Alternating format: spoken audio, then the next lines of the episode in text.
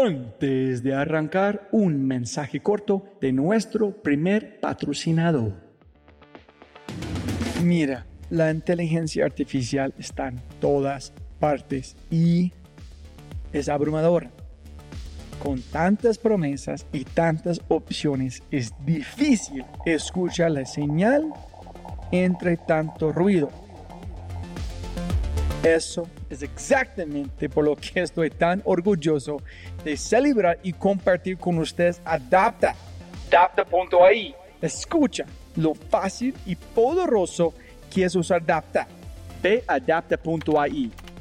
Crea una cuenta ingresa la información de tu sitio web, espera unos segundos mientras la inteligencia artificial de Dapta hace su magia y chum, chum, chum, tienes contenido hecho a medida para tu empresa o startup.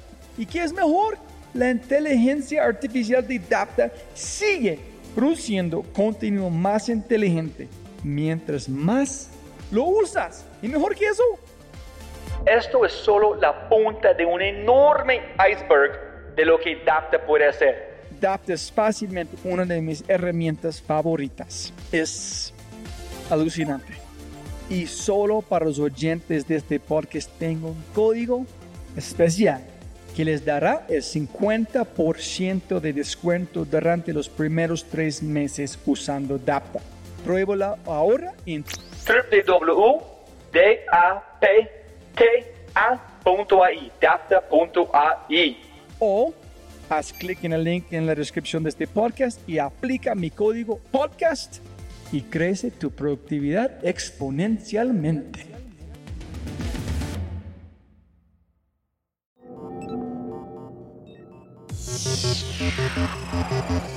Yo no creo mucho en la receta, creo mucho en las iteraciones. Entre más rápido iteras, más rápido mides, más rápido aprendes, más probabilidad de éxito vas a tener.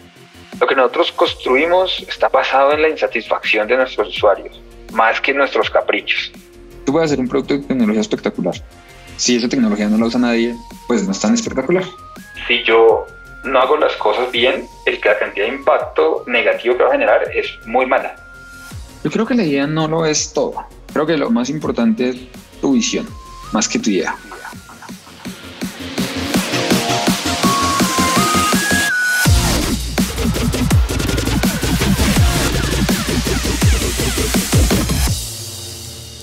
Hola, hola, hola, soy tu host, Robbie J. Fry, y este es otro episodio de una serie especial de The Fry Show con el Makers Fellowship.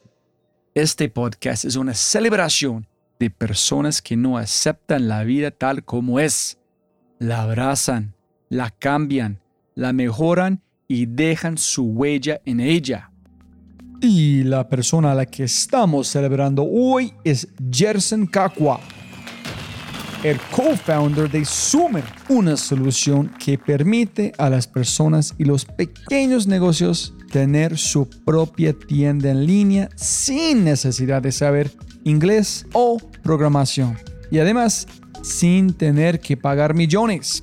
Gerson, mi gran amigo es colombiano, ingeniero de sistemas y apasionado por la lectura con más de 14 años de experiencia, la mitad dedicados a Rappi, en donde estuvo desde su concepción en las oficinas de Gravity e Imaginamos. Como todo un Rappi, Gerson creció exponencialmente, pasando de ingeniero backend a dirigir más de 100 desarrolladores. En el 2021 decidió salir a emprender con Joaquín y Oscar, también del equipo de Rappi. Los tres vienen de familias emprendedoras, lo que los motivó a crear la gran, gran empresa Sumer, la aplicación que está evitando que los negocios mueran antes de los dos años. Con casi dos años en el mercado, Sumer ya tiene presencia en 19 países de LATAM y cuenta con más de 600 mil registros. Aquí son algunas de las cosas bonitas, bonitas que aprendí de Gerson. No tienes que saber código para resolver problemas de código. Una nueva forma de ver el liderazgo, que es increíble.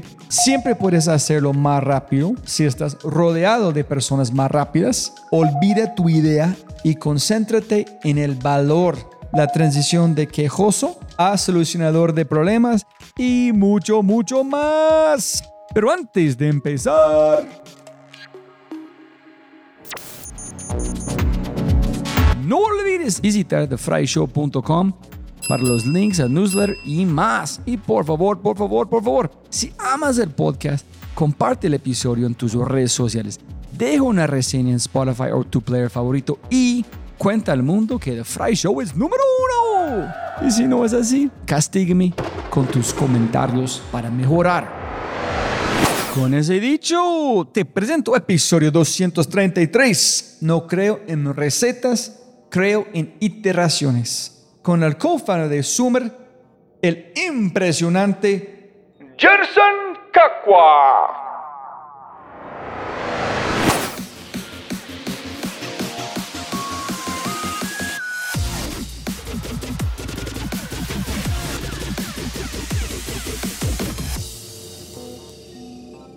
Gerson siempre gana más plata, no más tiempo.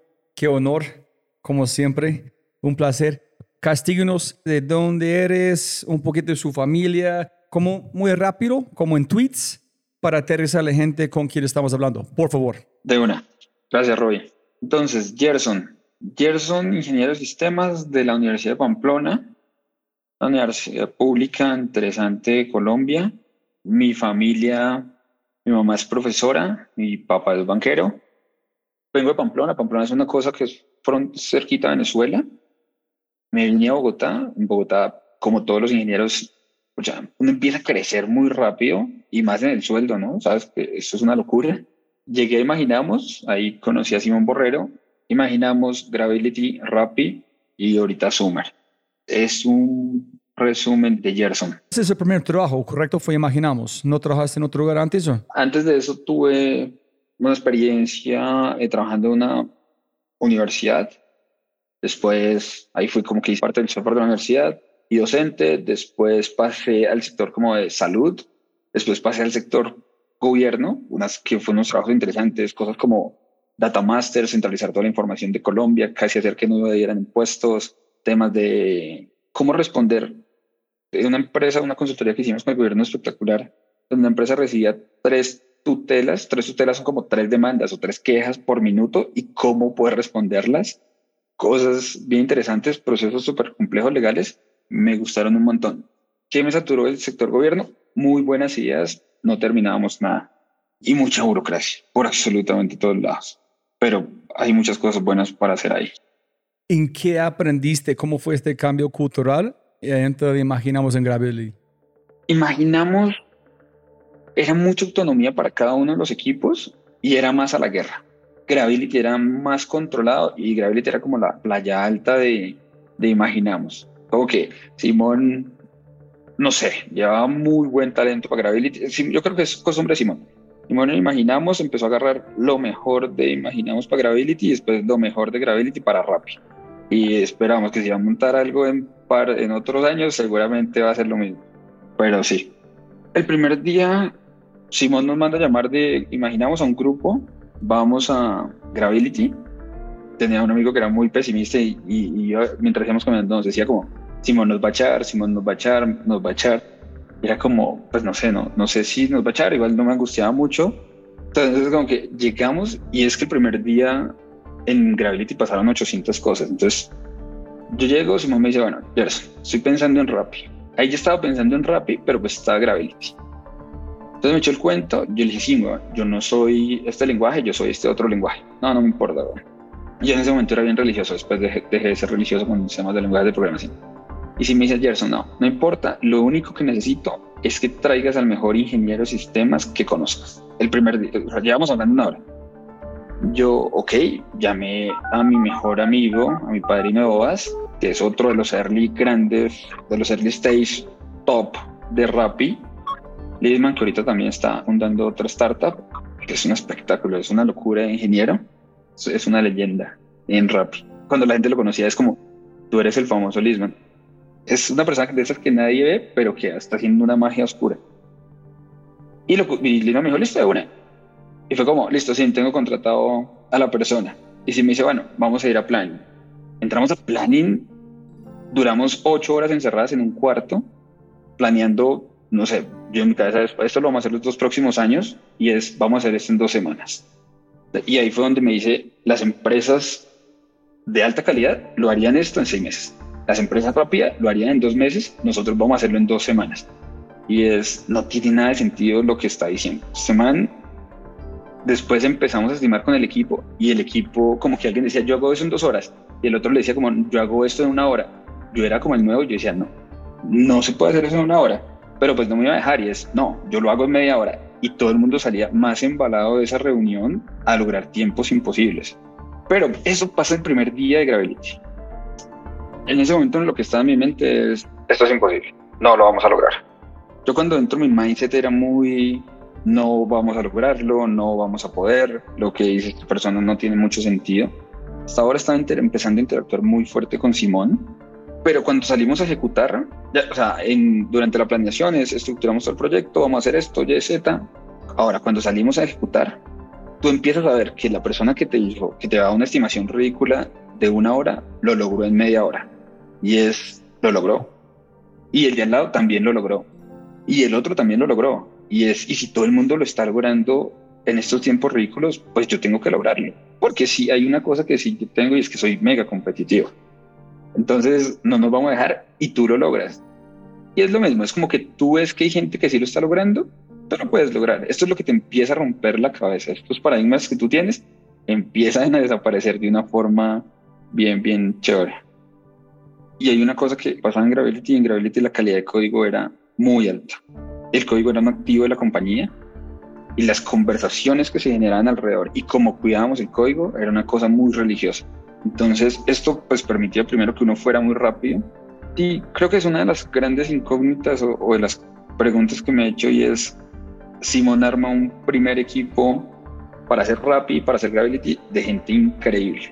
Desde donde tú llegas a pensar es, Simón tuvo tanta suerte de salir a buscar gente que ni siquiera se había graduado y que codificaba de una forma impresionante, o Simón nos volvió a todos de esta forma y todos nos volvimos tan buenos haciendo lo que hacemos, que pues no sé, son como estas preguntas que no he podido responder, pero básicamente la estructura, la lógica y todo esto va en uno. Y es de esto que tú te conectas y como que no quieres que nadie te desconcentre hasta que lo logras y ya está. Y después de eso pues viene retroalimentación y esto.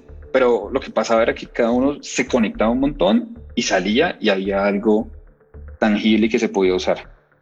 Ellos creen tienen un límite, se empiezan a jugar con gente de diferente nivel, y tú empiezas de romper un paradigma mental que tú pensaste que tenían, se holy shit. ¿Por qué pensaba que puede ser una hora cuando es en 30 minutos? Entonces, solamente es barreras que tú tenías, en ellos ayudaron tu ambiente romperlas. Total. Es un tema donde tú empiezas a ver que las cosas empiezan a pasar y tú empiezas a creer. Simplemente empiezas a creer. Y como estas cosas, como a la velocidad que empezamos desarrollando código, a esa misma velocidad pasaban otras cosas. Entonces, a la semana Simón decía, bueno, vamos a hacer 100.000 órdenes y es, tenemos 30 repitenderos, ¿cómo vamos a hacer eso? O sea, nos toca salir a entregar órdenes. Literal, Simón se colocaba la chaqueta y empezaba a entregar órdenes y tú ves estas metas imposibles y lograrlas y superarlas, te siguen cambiando tu mindset de una forma pues muy fuerte. Todo lo que tú considerabas como que se empieza a desvanecer y más, digamos que pues yo venía de una cultura donde me enseñaron a trabajar muy duro ¿sí? Muy duro y, a lograr cosas, a lograr. Pero sí, siempre ser como muy, como un trabajador muy juicioso y muy responsable y lograr cosas, como que no dejar absolutamente nada a medias. Creo que esto también me ayudó un montón y muchos de los que estábamos ahí éramos de este estilo, de que si iniciábamos algo, lo terminamos, sí o sí. Y éramos muy obsesivos con todo lo que empezábamos a hacer. ¿Cómo te sientes después de lograr ese tipo de cosas. Es muy temporal, es efímero. En ustedes tienen ganas como una droga para el próximo reto. Es como una droga. Es tú y es una cosa que te alimenta un montón, ¿no? Entonces es, yo salgo un reto, nos colocábamos un deadline, empujábamos durísimo hasta el deadline, lo logramos, cerramos el deadline y es cuál es el otro reto. Esto era una cosa que nos alimentaba un montón y que creo que siempre había una excusa, Simón es un genio manejando esto, siempre había un, día clave, una fecha, un evento, alguna cosa para tener que llegar a, a estos grandes hitos. Sí, eso es una cosa que sí manejaba espectacularmente. ¿Cuántos años tienes en este momento, hermano? 32. ¿Y cu- cuántos que tenía cuando estabas en Rappi? 25, 24. ¿Cómo fue su actitud cuando llegaste a Rappi? ¿Cómo cambió? Del cielo a la tierra. Entonces, volvemos al punto donde normalmente como que nunca has sentido mucha responsabilidad o yo ser owner de alguna cosa.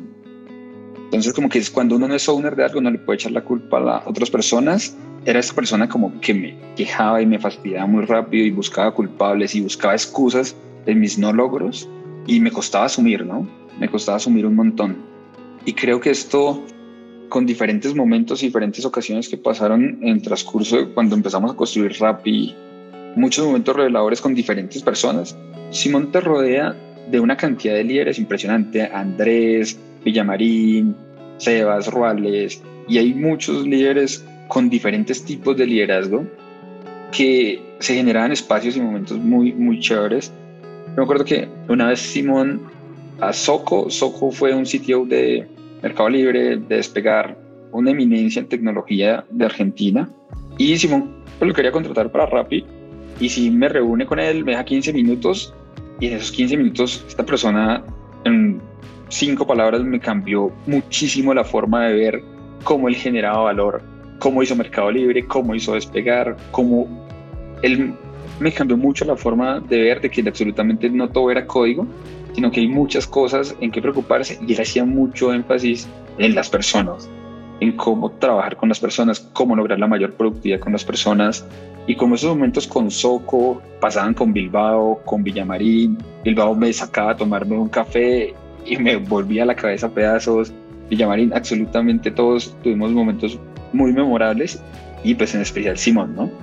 Cuando iniciamos Rappi, yo le digo a Simón, sí, yo me bajo del bus, pues porque me voy a Australia a estudiar, Simón me lleva un café azucarino, o sea, esto es un momento que yo puedo recordar las caras de la gente que está alrededor de nosotros, saca una servilleta y me dice, mira, ¿por qué no vas a viajar? Vamos a hacer Rappi, vamos a hacer esto, no tenía ni idea que era una stop option, que era un valuation, nada. Y yo tengo la servilleta enmarcada, como tengo muchas servilletas, tengo servilletas donde hicimos las primeras reglas de programación de Rappi y otras, y me empieza a decir, mira, ¿cómo funciona esto? Vamos a hacer una ronda seed, una pre-seed, una ronda A, esto va a estar este evaluation, este evaluation tú vas a tener tanto, esto va a ser el valor, no entendí nada. Lo único que yo hice fue llegar a la casa y decirle a mi esposa, no voy a Australia, ve sola, yo después voy, me voy a quedar haciendo Rappi. Y ese fue un momento como, pues, que me cambió la vida para bien. Y es de las estas buenas decisiones que aplaudimos con mi esposa y estamos felices de haberla tomado. Soco es este señor o chico de despegar Mercado Libre. Sí. ¿Qué dijo específicamente? ¿Qué cambió en ese momento? Creo que cambió mi enfoque. Mi enfoque era muy técnico, muy enfocado solo en hacer tecnología, no enfocado en hacer un producto, no en enfoque de qué, cuántas vidas vas a impactar, qué vas a generar en Latinoamérica, cómo estás construyendo tu equipo, realmente admiras a las personas con las que estás trabajando, que fue muy loco, porque yo fui directo a, a preguntarle cosas de código como cuál es tu reto técnico, cómo escalamos esto, cómo movemos esta tecnología, esta tecnología no es recomendable, y él no me habló de absolutamente nada de eso. Y esta persona fue la que hizo la tecnología de dos unicornios, o bueno, dos de los más grandes empresas de Latinoamérica, me lleva años luz, y ya había vi- vivido todo. Y me preguntó por mi energía. Me dijo, ¿qué tan enérgico estás ahorita? ¿Te gusta despertarte, venir a trabajar en Rapid? Y yo le dije, sí, yo soy de los que me despierto afanado para venir a trabajar, porque me fascina trabajar en Rapid me decía, ¿admiras a la gente con la que trabajas? Yo le dije, a todos, pero sí tengo unas personas con las que amo, amo trabajar. Me dijo, únete más a ellos y a los que no admiras, aléjate. Y la otra cosa que me marcó mucho es, y estas personas que admiras, si tú eres el jefe de ellos, porque hablamos un poquito de eso, me dijo, entiende lo que hacen y haz que lo hagan mejor. Y creo que esas cosas, o sea, no me habló nada de tecnología. La persona, una persona gigante de tecnología no me habló nada de tecnología, sino de cómo trabajar con personas. Entonces son diferentes skills que uno tiene que empezar a, a leer y entender y cómo sacarle el mayor valor a estas personas. Y en qué momento esta persona se te está empezando a aburrir porque ya el trabajo se está volviendo monótono, harto, y ahí es cuál es el reto que le tengo que dar. O tengo que colocarlo a descansar, o lo tengo que colocar a trabajar con esta otra persona. Y esas cosas son las que no son tan fáciles de leer en la gente de tecnología.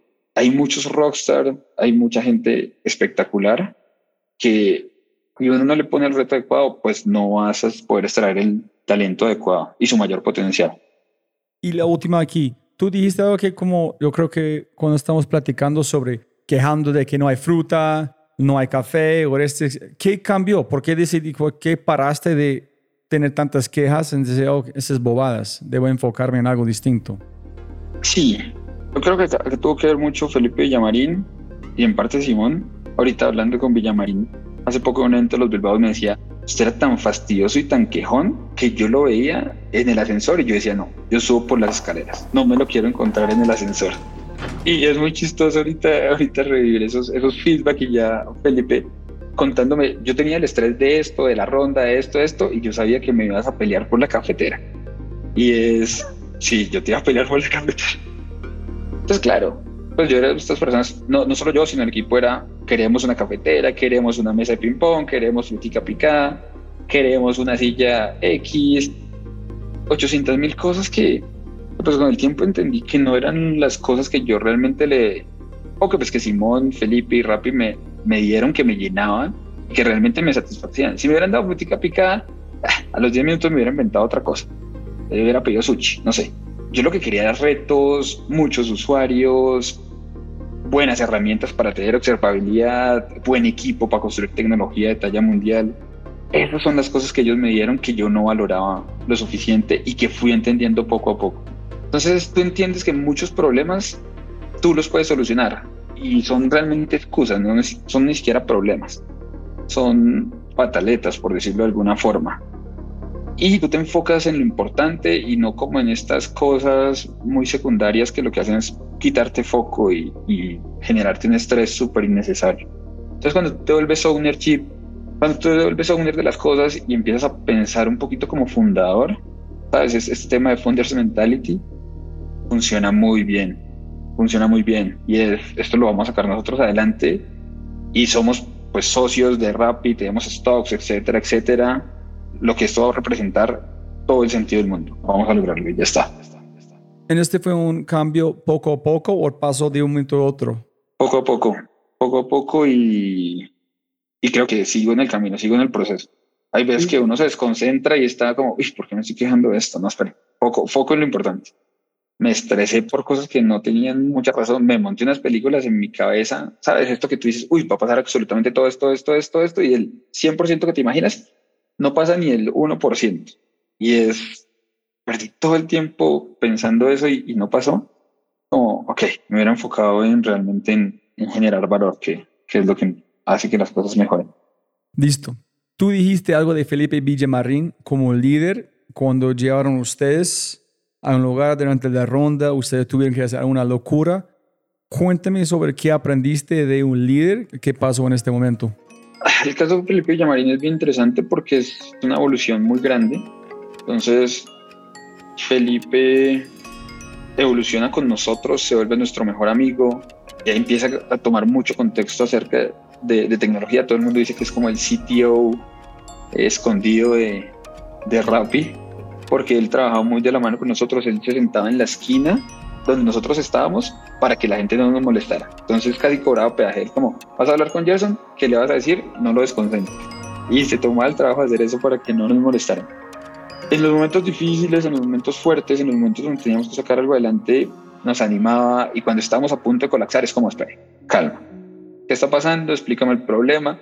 Hay una metodología que se llama Roger Talk Debugging y es contarle un patico el problema. Él hacía de patico. Entonces uno le contaba el problema y contándole el problema uno encuentra la solución. Como que tú estás contando el problema y es, ah, acá está la solución. Espera, no me molestes, voy a hacerlo. Y Felipe, dale, vamos, lógralo. Y ya está. Y así nos cansamos de lograr cosas. Fue una tras otra, tras otra, tras otra. Ya después él no tenía que estar tanto tiempo ni quemándose tanto con nosotros porque pues se encargó también de que nosotros fuéramos pues muy autosuficientes. Era los que te hacía respirar, de los que te hacía ver los problemas de, de manera diferente, de los que una vez nos consiguió un consultor, teníamos un problema con la base de datos y se trajo a uno de los que hizo la base de datos, un alemán, para que nos diera una charla. Y es pucha, sí, Felipe puede que no tenga estas habilidades técnicas que pronto nos ayudan a solucionar, pero nos soluciona. Ya sea trayendo a este alemán para que nos diga, este es el camino, o Gerson, mira esto de esta forma y es, puchas, Felipe no tiene mucha ingeniería, pero me está dando la, la solución técnica de esta cosa. Son estos pequeños momentos que hacen que las cosas pasen por o las palabras o cómo actúan o cómo te hacen cambiar el punto de vista que funcionan muy bien. No se las tienen que saber todas para hacer un gran día.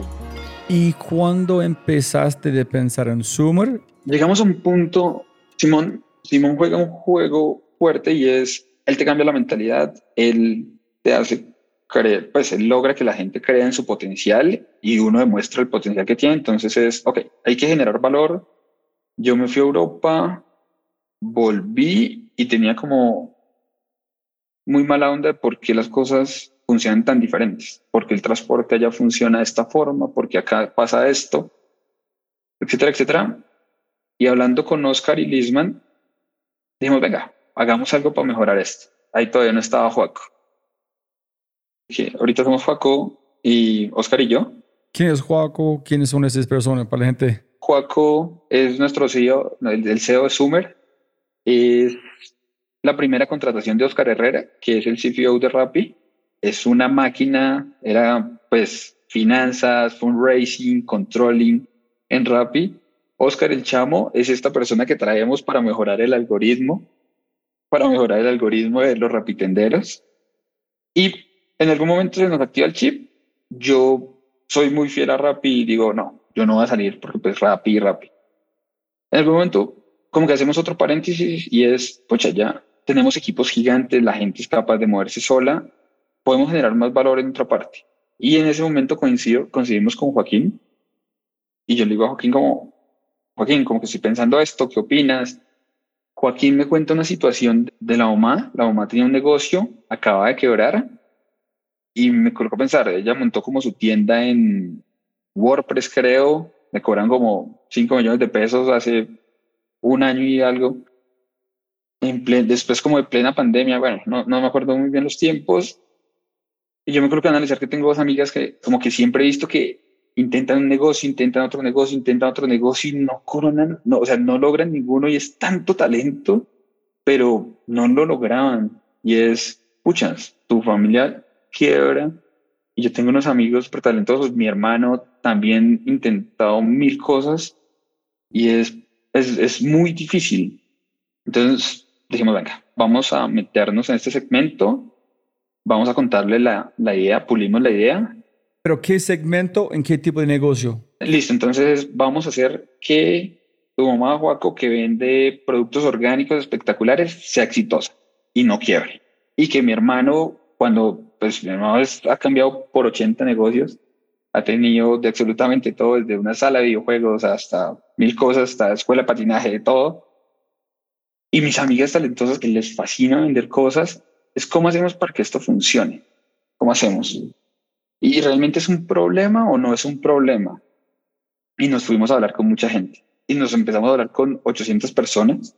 Antes de salir de Rappi, todavía estábamos en Rappi y nos fuimos a hablar con gente como preguntarle, ¿y usted qué hace en su negocio? Me acuerdo que hablamos con Bossy, Bossy es como una marca de zapatos, como con el dueño de Bossy, y ese señor nos da un feedback muy revelador y es, a mí dicen que no, yo no hago nada, pero lo que yo hago es joder absolutamente todo el día por este pegante no está bien, porque estos cordones están mal, este material está bien, esto no está bien, y paso, me rodeo la fábrica tres veces viendo que todo esté bien él es una persona muy exitosa. Cuando hablamos con otros emprendedores, hablamos con mis amigas, hablamos con la, con la mamá de, de Joaquín y empezamos a entender cuál era la diferencia que estaba pasando en la gente que lo lograba y en la gente que no lo lograba. Y es, ¿qué está pasando? La gente no, no tiene tiempo para concentrarse en su producto. O sea, hacen de todo menos su producto. La gente que se concentra en su producto lo logra. La gente está pensando en finanzas, en pagar servicios, conseguir proveedores en 800 mil cosas, en registrar la empresa, mil cosas y no lo logran. Y esta persona que lo logra se concentra en su producto. Entonces vamos, le contamos la historia a Simón. Simón nos mata por un feedback de tres horas y es no, después hablo con nosotros, pum. Nosotros, bueno, sí, sí, tiene mucha razón en estas cosas. Llevamos una propuesta muy débil. Le damos la vuelta. Le damos la vuelta y decimos, no, venga ya, ahora sí. salimos de Rappi y nos montamos 100% en esto. El chisme se corre, como, pucha, Gerson, Juaco y Oscar se van a ir a emprender. Y se riega por Rappi y de pronto nos llega mensajes como, si te van a ir a emprender, te invierto. Y es como, ¿en serio? Sí, güey. ¿De cuánto estás recibiendo el cheque? Y es como, wow, espera, espera, no te he contado la idea, no me importa, te invierto. Si tú vas a emprender, te invierto. Y es, ok, lo hablamos, hablamos con muchos emprendedores, hablamos con Andrés, yo creo que todos los has entrevistado, con Andrés Vélez, con Pipe Abello, con unos 40 emprendedores, por ahí unos 5 que han entrado hoy sí, y les contamos, preparamos mejor el pitch para ir a Simón. Fuimos a Simón. Y es Sim. O sea, esto es nuestra idea y pues ojalá nos apoyes, chévere, pero si no, pues también nos vamos a bajar del bus. Pues ya lo de Rappi lo dejamos funcionando perfecto, nuestro equipo está maduro, vamos a hacer suma. ¿Por qué? Pues porque entendemos los superpoderes, entendemos que la tecnología le puede aportar mucho a Latinoamérica y ya se nos activó el chip de vamos a hacer que Latinoamérica funcione muy bien y si hay que ir primero a Estados Unidos a lograr algo grande para ir a mejorar Latinoamérica, pues lo vamos a hacer. Entonces, listo, ahora están listos, fichamos, lo logramos. Si me entra, sea Mejía, Villamarín, Guillermo bueno, la realeza de Rappi, y empieza este sueño bonito que se llama Summer, y pues, que, que, es lo, lo, que me hace despertar todos los días, estar mega feliz, disfrutando mi vida. Un mensaje rápido de Quinto. Sí, sí, sí, Quinto es mi startup y de regreso al programa. Estamos en la guerra de la atención y tu talento no tiene más tiempo para lograr una transformación en tu equipo o en tu organización. Necesitas un enfoque de cambio de comportamiento que esté impulsado por la acción medible y más rápida que tomar una taza de café ayudamos a escalar el autodesarrollo de tu talento en menos de 30 días. Si quieres despertar la mejor versión de tu talento en temas como la innovación, la agilidad, el liderazgo y mucho más, ingresando a www.quinto.ai para agendar una cita o para probar Quinto gratis por una semana. Otra vez más. K-I-N-N-T-O.ai Quinto. Tres preguntas allá, Jason. Felicitaciones. Pero necesito como para gozar la historia más. ¿Qué fue la primera idea que tú hiciste el pitch de, en, con el feedback de tres horas de Simón? ¿Qué dijiste? ¿Qué fue incorrecto que tuviste? ¿En cuál fue el cambio? el primer pitch que le echamos a Simón, dijimos, ok, son datáfonos porque hay una penetración de pagos muy maluca. La gente no usa tarjeta de crédito, le fascina el cash, vamos a montar datáfonos. Sí, eso lo entendimos con este Stack Overflow de mi pymes. Y fueron tres horas donde nos dimos cuenta que era una muy mala idea. por todo. Competidores, no estábamos generando algo diferente, no nos enfocábamos de la manera correcta, etcétera, etcétera. Y nuestro pitch iba dirigido a que el problema no era tanto la aceptación, sino que la gente no vendía por no aceptar tarjetas de crédito. Entonces fue, venga, no es que no acepten tarjeta de créditos, es que la gente necesita vender más. ¿Y cómo le pagan?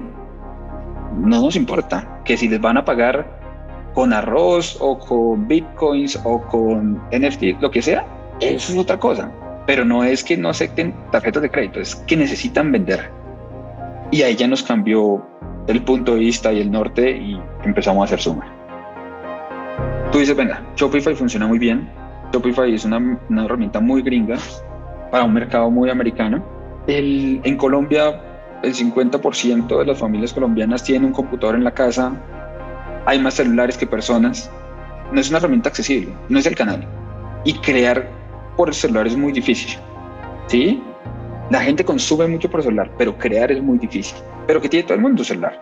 Entonces, vamos a darle una herramienta para que la gente pueda crear por celular y que pueda crear muchas cosas, no solo su tienda virtual, no solo pues sus links de pagos o su publicidad, sino que pueda tener mucho más control, que pueda entender qué está vendiendo, a quién le está vendiendo, cuándo le está vendiendo y 800 cosas en su celular. Ahora, Shopify es una cosa que tú vas a montar tu página Shopify y vas a contratar a un ingeniero y te va a cobrar un montón.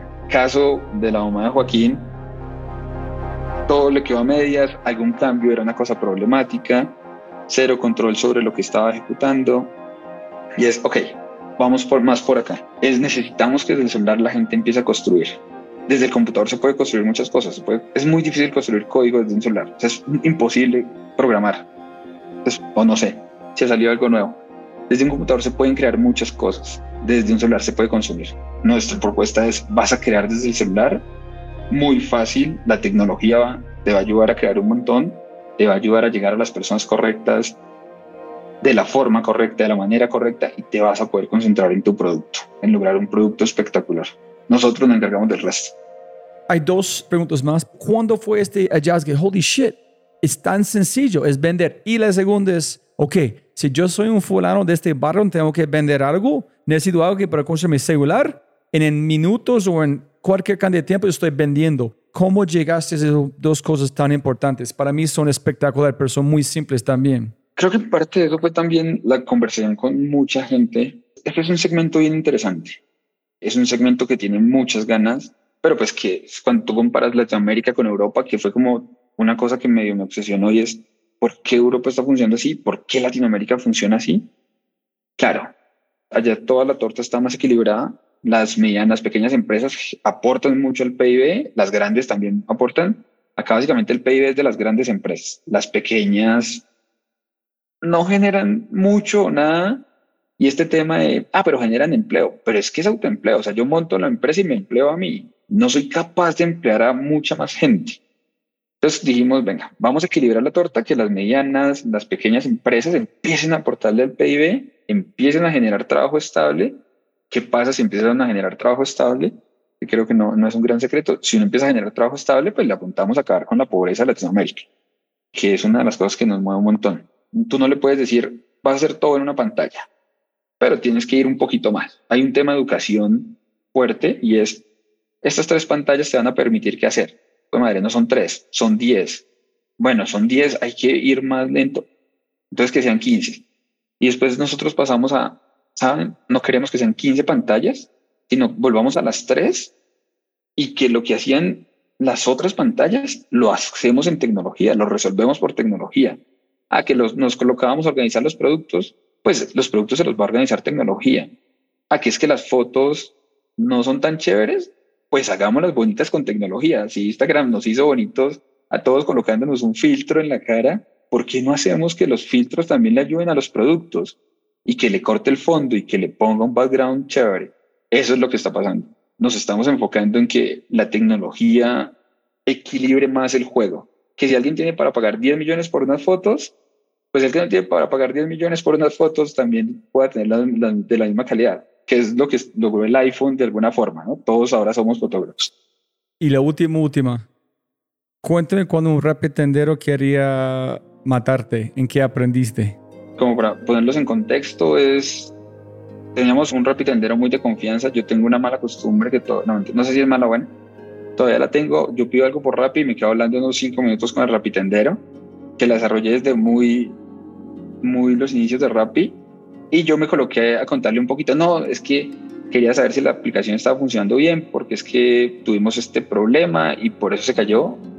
Y el rapitendero como que me mira y como que se estresa un montón me dice, por tu culpa mis hijas no comieron.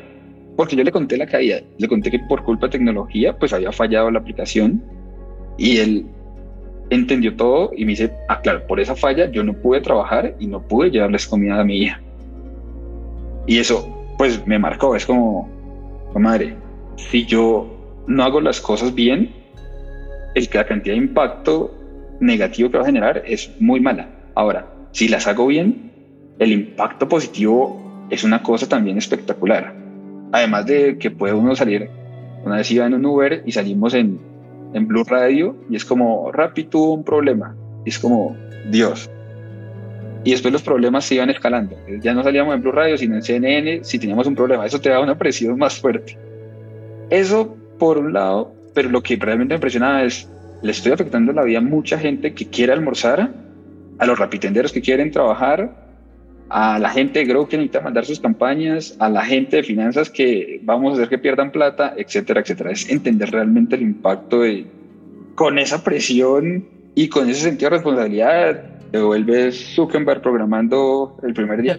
Es como, ok, ya, te conectas, lo solucionas, no descansas para que lo soluciones, volvemos a la, te conectas, lo logras y eres mucho más cuidadoso, te vuelves mucho más cuidadoso con las cosas por la responsabilidad que conlleva esto, ¿no? ¿Cómo puedes transmitir esta idea en la mente de su equipo, pero todos están visceralmente como un estilo ermitaño para algo que no sabemos por qué, pero estamos moviendo? Cuando yo tuve ese contacto con el rapitendero y entendí el contexto, es lo que está pasando. Básicamente todo el equipo tiene contacto con nuestros usuarios y entiende sus frustraciones, si no le expresamos a toda su rabia, o cuando sale algo bien, cómo lo celebramos, les transmitimos todos los mensajes que nos llegan. Esto lo, lo, siente absolutamente todo el equipo y todo el equipo está muy en contacto con nuestros usuarios. Entonces, los chicos de research estamos cambiando, estamos rotando los focus group, no siempre entran los mismos, entra otra gente. Y digo, madre, este, está, este usuario está bravo, pero nos dio este feedback buenísimo. Este usuario nos ama, es increíble cómo le ha mejorado la vida. Y hemos llegado a unos puntos de detalles que hace poco una de nuestras usuarias favoritas que nos da unos feedback espectaculares se enfermó y todos entramos como en crisis como madre se enfermó ¿Qué, cómo estará estará bien y porque cerró la tienda y pero es porque está enferma no todos preocupados por la tienda la contactamos qué pasó no estoy enferma todos no está enferma todos súper preocupados después ya volvió a abrir la tienda y todos no qué felicidad como un usuario y todo el mundo concentrado e, es eso es, es mucho de eso Makers, hágale. Camila, hola Cami, ¿cómo estás? Un placer como siempre, castíganos. Ah, bien, bien. Entonces, yo tengo una pregunta que me han hecho varios makers y yo no soy la persona adecuada para responder. Entonces, quizás podrías ayudarme con eso. Básicamente, algunos de nuestros makers tienen experiencia en coding, entonces son técnicos, ¿sí? Pero no tienen mucha idea de cómo cambiar su enfoque de técnico para construir su empresa o crear su empresa o su startup, porque creen que es necesario ser una persona de negocios, de business. Entonces, me gustaría saber cómo hiciste la transición de ingeniero de software a emprendedor y si tienes habilidades que tuviste que aprender antes y que antes no tenías y o no. No sé, me gustaría entender un poco. Yo creo que no tiene como esos temas de ejemplos, ¿no? pero si, si uno profundiza, la mayoría de fundadores fuertes son técnicos. O pues vámonos a Google nomás, mega técnicos. Entonces, no siempre es la misma regla. Hay muchos caminos y son válidas. ¿Qué me funcionó a mí personalmente? Trabajar en una startup. ¿Con quiénes? Pues con Simón Borrero, con Felipe y entender mucho de producto y entender cómo desde tecnología logramos un mejor producto. No solo un mejor producto, sino todo lo que conlleva, ¿no? cómo hacemos para tener buena retención, cómo hacemos para tener buena adquisición, y es vincularse a eso. Una cosa muy buena es vincularse a una startup. Ahorita nosotros tenemos makers en Sumer, después les cuento para que les den testimonios. Nosotros damos mucho contexto, están súper enterados de cuál es el CAG, cuánto estamos adquiriendo, cómo estamos adquiriendo, cómo estamos cambiando ideas, etcétera, etcétera. Y ellos participan en absolutamente todo. Entonces, vincúlense a una startup y entiendan otro, pues, unos fundamentales que son necesarios para montarse en este, en este barco. Pero la mejor recomendación es vincúlense a una startup, ojalá de un fundador que ustedes admiren y, que el liderazgo los inspire un montón y que el propósito que tiene esa startup tenga feeling con ustedes. Sí, gracias. ¿Quién siga? Ah, Daniel, como siempre. Gracias. Pues primero, felicitaciones por todo lo que han hecho en Summer. Las cifras están absurdas. Cómo no fool yourself y cómo no mentirse a sí mismo y cómo manejan y cómo ves tu perspectiva personal de, por ejemplo, un moonshot, sobre todo muchos técnicos que a veces uno tiene como las ganas de y sabe que lo puede armar. Está súper chévere, pero pues nadie lo usa. Creo que, es que lo que pasa es que startup es sinónimo de equivocaciones y errores todo el tiempo y afrontarlos y reaccionar rápido y aprender. O sea, si uno entra en startup a decir todo lo que pasa en la startup es oro y es brillante y es, le estamos apuntando a las cosas correctas. No, eso es una mentirota gigante. Y hay frameworks súper sencillos, que es, tú creas, mides y aprendes.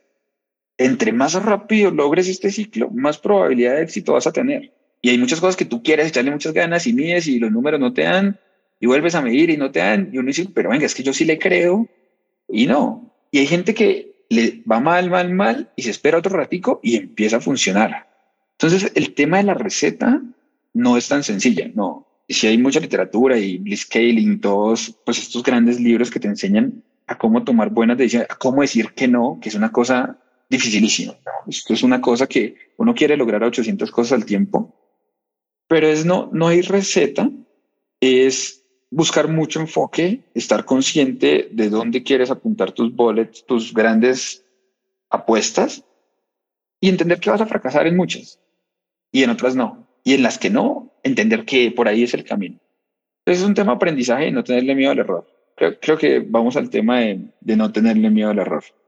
¿Cómo es la mentalidad de cambiar tan rápido a otro reto o qué pasó? Quedas en este, ay, pucha, fallamos ¿Cómo mover este fracaso a éxito? Esa es buena. Entonces es, es que esto pasa tantas veces, tantas veces tú ves el fin, se acabó, o sea, esto no va más.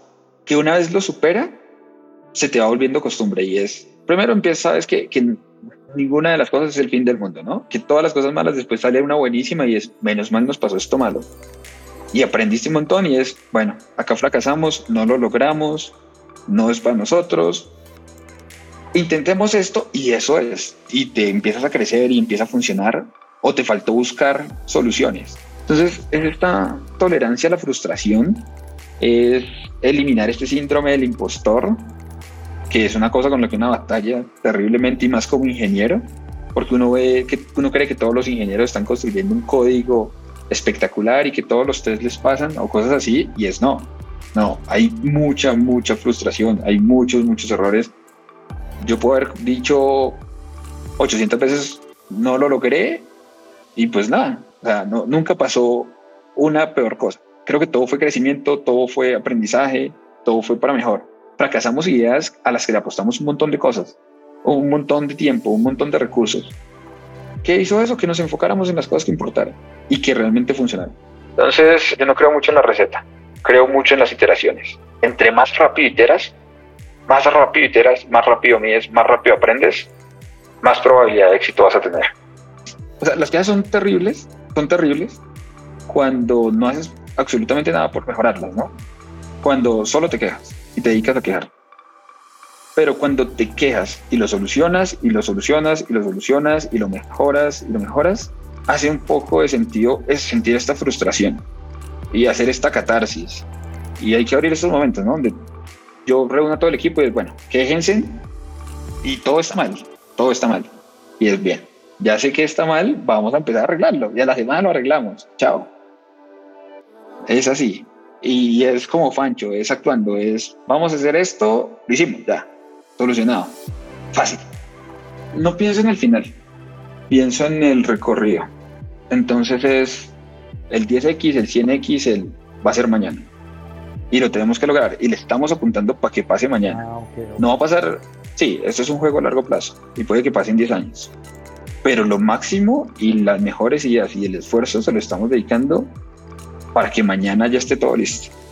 Sí, entonces no creo en los finales porque puede que haya un pivote muy raro y crees una empresa de logística como lo es Rappi y lo que terminas creando es un ecosistema espectacular de emprendedores y gente creyéndole que en Latinoamérica se puede invertir. Eso es una cosa muy loca. Y haciendo una camada de, de gente espectacular, de gente mega talentosa. Cuando nos reunimos entre todos es qué loco entender qué tanto talento hay en Latinoamérica y que es muy fácil irnos a trabajar a otro lado y no apostarle a nuestra región. O no apostarle a, a ganar Estados Unidos o a ganar Europa que, o a ganar África que, o el mismo Asia, ¿no? Súper sexy que es, escucha, esta aplicación que usamos en Asia, la hicieron en Latinoamérica. Eso debería estar pasando. Pero no en 10 años, debería estar pasando mañana. Y ojalá alguien lo logre. Es, es eso. Antes de empezar a emprender, ¿cómo es que uno llega a esa idea en la que decide esto es a lo que me quiero dedicar en los próximos años de mi vida y es algo que quiero lanzar para tener impacto, para, para todo? ¿Cómo llegas a esa idea? ¿Cómo determinas qué es lo que tú quieres? Yo creo que la idea no lo es todo. Creo que lo más importante es tu visión, más que tu idea. Entonces es, si mi visión es vamos a hacer que las MIPIMES sean exitosas y no se mueran, se mueren muchas antes de los dos años, no se mueran antes de los dos años. Y si de pronto la solución es ir a vender paletas Drácula, que todas las MIPIMES vendan paletas Drácula, pues las colocamos a vender paletas Drácula. Que esa no era la idea original. O sea, lo que nos mueve es, es lograr que esto pase. Después la idea puede pivotear. Y creo que enamorarse de la idea es uno de los pecados más fuertes que hay, ¿no? Porque el mercado se mueve y los momentos se mueven y la suerte se mueve y muchos factores se mueven. Y enamorarse de las ideas y ver que tus usuarios te están diciendo, hey, tu idea no es, pues cámbiala y adáctate a las necesidades del mercado. Hay una cosa que nosotros hacemos mucho y es lo que nosotros construimos está basado en la insatisfacción de nuestros usuarios, más que en nuestros caprichos. Obviamente tú te obsesionas con una idea, te obsesionas y crees que eso va a lograr la paz del mundo y, pues no.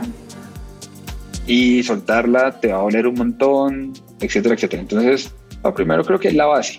Entonces, es, creo que es la pirámide de, cuál es tu misión, la estrategia y después si está el producto o tu idea. Es esta obsesión, ¿no? Creo que uno, uno se obsesiona con querer generar valor, más que con voy a impactar al mundo y me volver millonario, lo que sea, es yo quiero generar valor positivamente. ¿Cómo logro generar valor positivamente? Despertándote todos los días, entendiendo que no está funcionando y trabajando para solucionarlo. Ya. Y mi tercera pregunta es para la gente que nos escucha, para mí también, gente que apenas está empezando su carrera. Y si tú estuvieras en nuestra posición ahorita, ¿qué consejo te darías para maximizar el éxito y volverte emprendedor? Estar acá. Lo que ustedes hacen, lo de Makers, a mí me fascina. Me parece espectacular. Me parece que ustedes tan jóvenes y teniendo esta visión tan clara y lo que le aportan al ecosistema y trabajar con los makers que he trabajado, escucha, esta creo que es mi primera recomendación. Vincúlense a personas como los Bilbaos, como Robbie, como otros fundadores, como otras startups escuchen podcasts, entiendan cómo esta gente, el mindset que tiene esta gente, cómo percibe las cosas, cómo ve las cosas, cómo trabaja día a día para, para ir mejorando, porque es que es, es una obsesión con mejorar espectacular. Entonces creo que lo están haciendo muy bien, espectacular. Después hay muchas cosas, ¿no? Después es, métanse un problema, escríbanle a un fundador que a ustedes les guste, díganle que le tienen la, la solución a todos los problemas que tienen las startups, que seguro los va a agarrar de mano derecha y los va a exponer realmente a problemas. Y es válido entrar a este mundo y decir, no me gustó, es muy duro, es mucho estrés, todo es un problema, qué desorden tan bravo. Y decir, me voy para un banco, me voy para McKinsey a trabajar, es válido, ¿no? Porque pues como no todo el mundo se siente como trabajando en una organización, pues no todo el mundo se siente como trabajando en una startup. Y es bueno probar, entender estos mundos. Es cómo es el mundo de startup antes de saltar al vacío es quiero una, un mordisquito, una startup, quiero un problema, quiero que el estrés, quiero tener un problema gigante y solucionarlo. Creo que es necesario. Tanti, ¿cómo todo? ¿Cómo está Nanta? ¿Cómo está la vida? Cuéntenos con sus preguntas increíbles.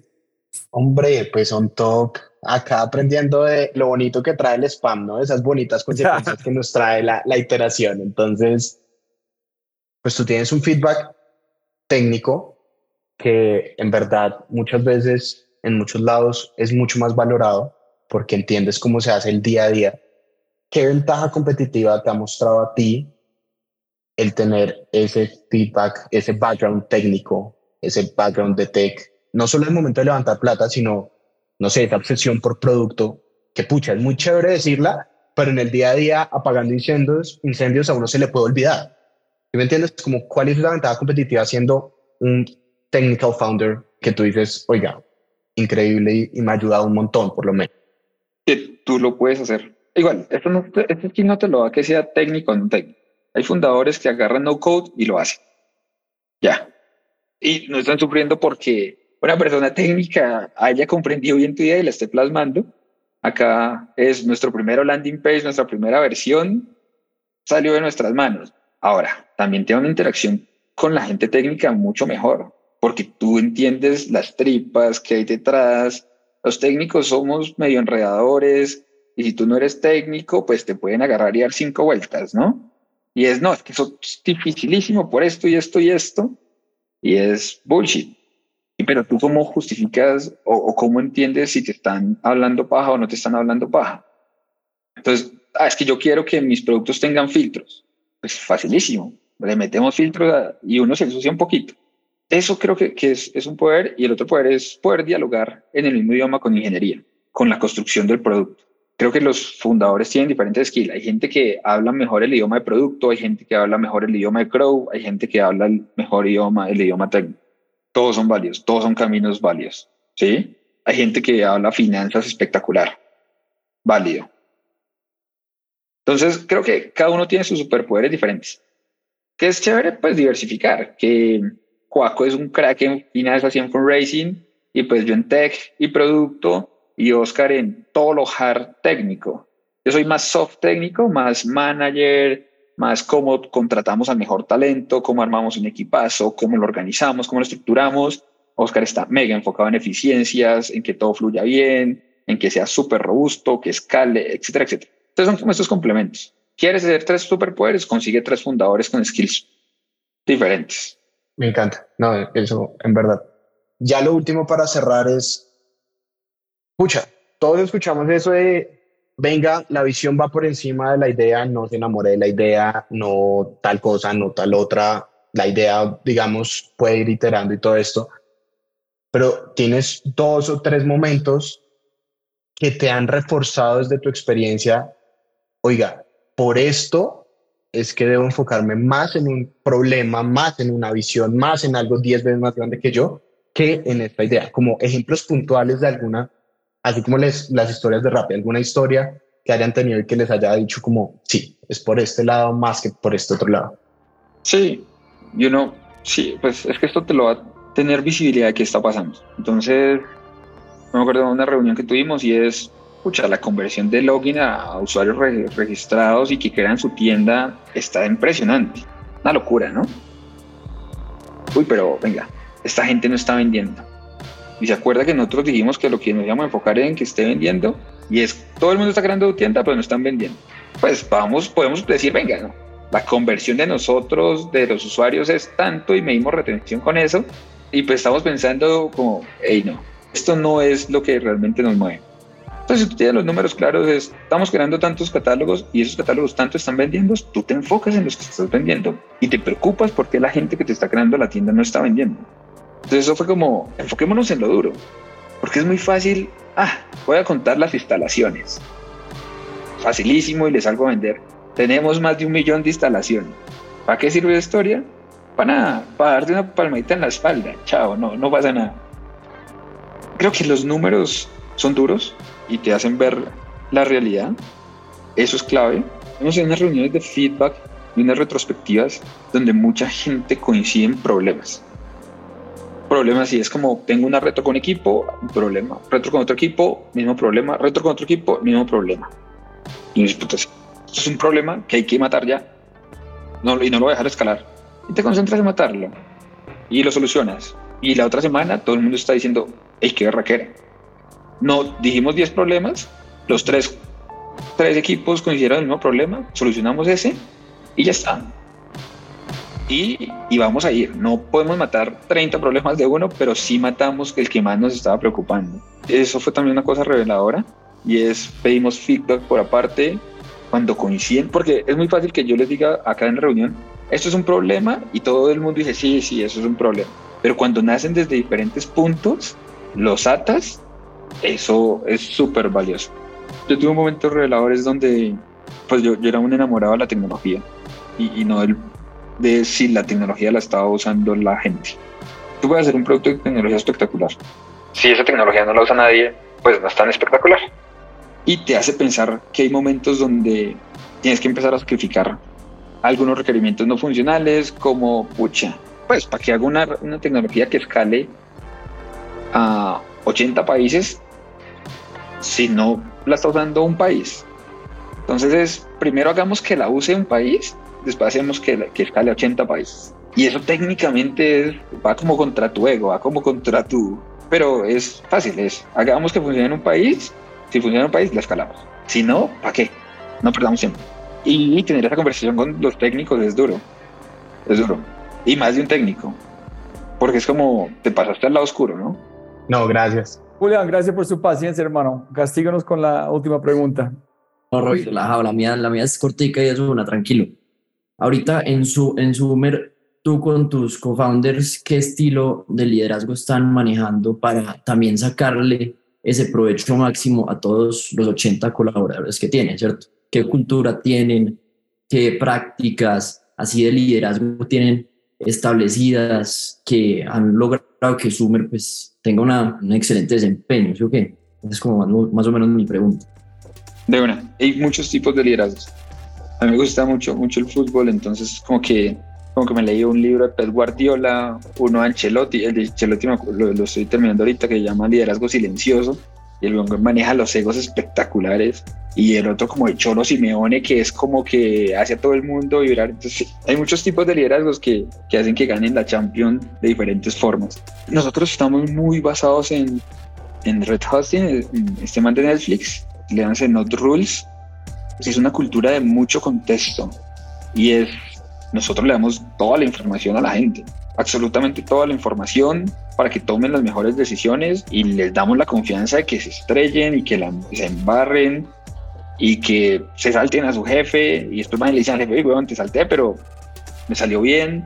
En eso estamos basados en, una, en mucha confianza con la gente, mucho contexto, mucha información de la manera adecuada. O sea, nuestro onboarding es una cosa fuerte que, que hacemos los fundadores, donde les explicamos muchos números, crecimiento, cómo va a funcionar, cuáles son los objetivos, cuáles son las metas, qué pasó, por qué hubo tal caída, por qué este mes crecimos un montón, mucho contexto. Y en parte, ¿por qué? Pues hay muchas cosas que aprendimos en Rappi que estamos trayendo y las estamos potencializando. Y es, ya, esto estaba muy cool, pero si nos hubiéramos tenido este poquito más de información, hubiéramos logrado más cosas. Y para eso de pronto hay que hacer tal otra cosa, que es algo que están haciendo muchos. Daniel entró ahora hace como un all hands semanal. No me acuerdo que me invitaba. Entonces, esta, cada semana le está dando mucho contexto a toda su compañía de qué está pasando, cómo está pasando, quién lo está haciendo. Y lo otro que está pasando es que le damos mucha visibilidad a todo el equipo.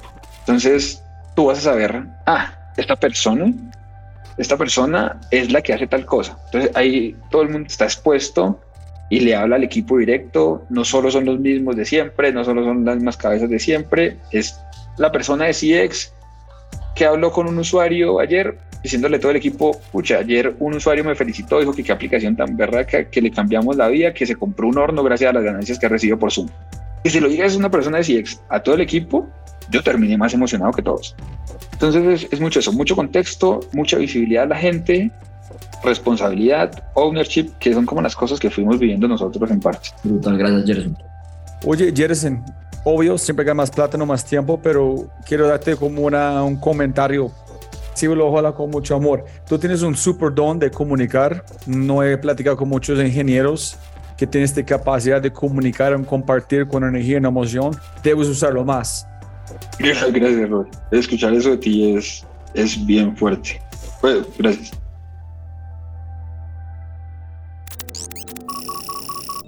Como siempre, siempre puedes ganar más plata, pero no más tiempo. Muchas gracias por escuchar. De verdad, muchas gracias. Espero que hayas aprendido algo, te hayas inspirado y te sientas con ganas de hacer algo imposible. No lo olvides, comparte en tus redes sociales, deja una reseña en Spotify o tu player favorito y cuenta al mundo que The Fry Show es número uno. Y si no es así, yo no puedo ayudarte. Dicho esto, aquí está tu mindset de quinto con Luis Flores de Epic Partners sobre innovación.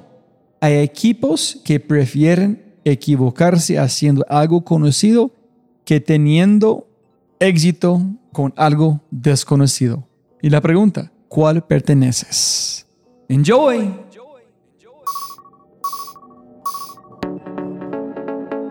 Clarísimo, esa es la mayor enfermedad que tenemos hoy en, en las corporaciones o en las empresas que están muy obsesionadas por su estrategia deliberada y no por la emergente. Y es que tienen la famosa enfermedad de que es preferible equivocarse haciendo algo conocido que tener éxito con algo desconocido.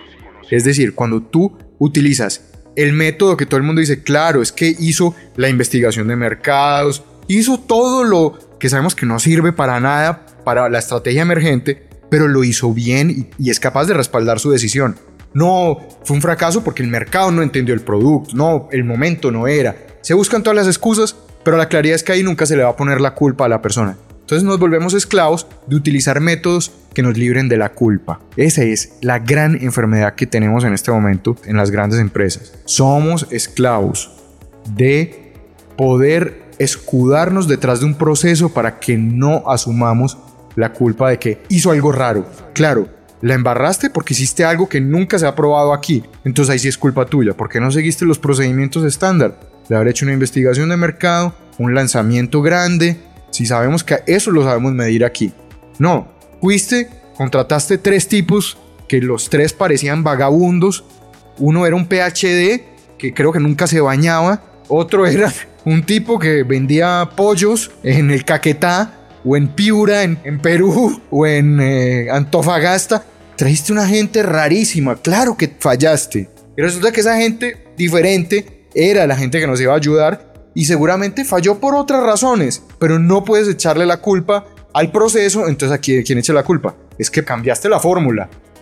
Entonces, ¿qué dice el vicepresidente de la unidad de negocios? Dice, no a traer al PhD que no se baña, porque en ese momento me van a decir, claro, trajiste una gente rarísima, por eso fallaste y es culpa tuya. Si disfrutaste este podcast, mira lo que las empresas están haciendo para llevar a su talento a tomar acciones pequeñas y obtener resultados grandes. Únete al Mindset Revolution. Ingresa a www.quinto.ai para probar Quinto gratis por una semana. Quinto.ai www.kinnto.ai Quinto. Siempre puedes ganar más plata pero no más tiempo. Chau, chau, chau, chau.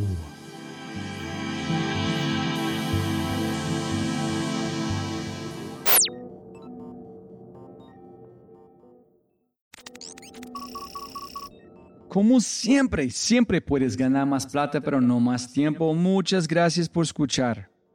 Antes de terminar, unas cosas importantes para preguntar y mencionar. Número uno, deja una calificación Spotify. Ya, ya, déjala. Literalmente toma segundos y como yo mencioné, el impacto es enorme. Además, estarás garantizado de sentirte increíble el resto del día. También estamos produciendo todo el contenido en YouTube. El canal es espectacular. Tengo mi newsletter Conejo Blanco, las notas del podcast y los enlaces, las transcripciones nuestro otro podcast, Matamos Preguntas, escúchalo. Y más se puede encontrar en thefryshow.com. Y si quieres enviarme un mensaje o patrocinar el podcast, puedes enviarme un mensaje usando cualquiera de mis redes sociales con mi nombre a Robbie J. Fry. Gracias, abrazo grande y sigue escuchando.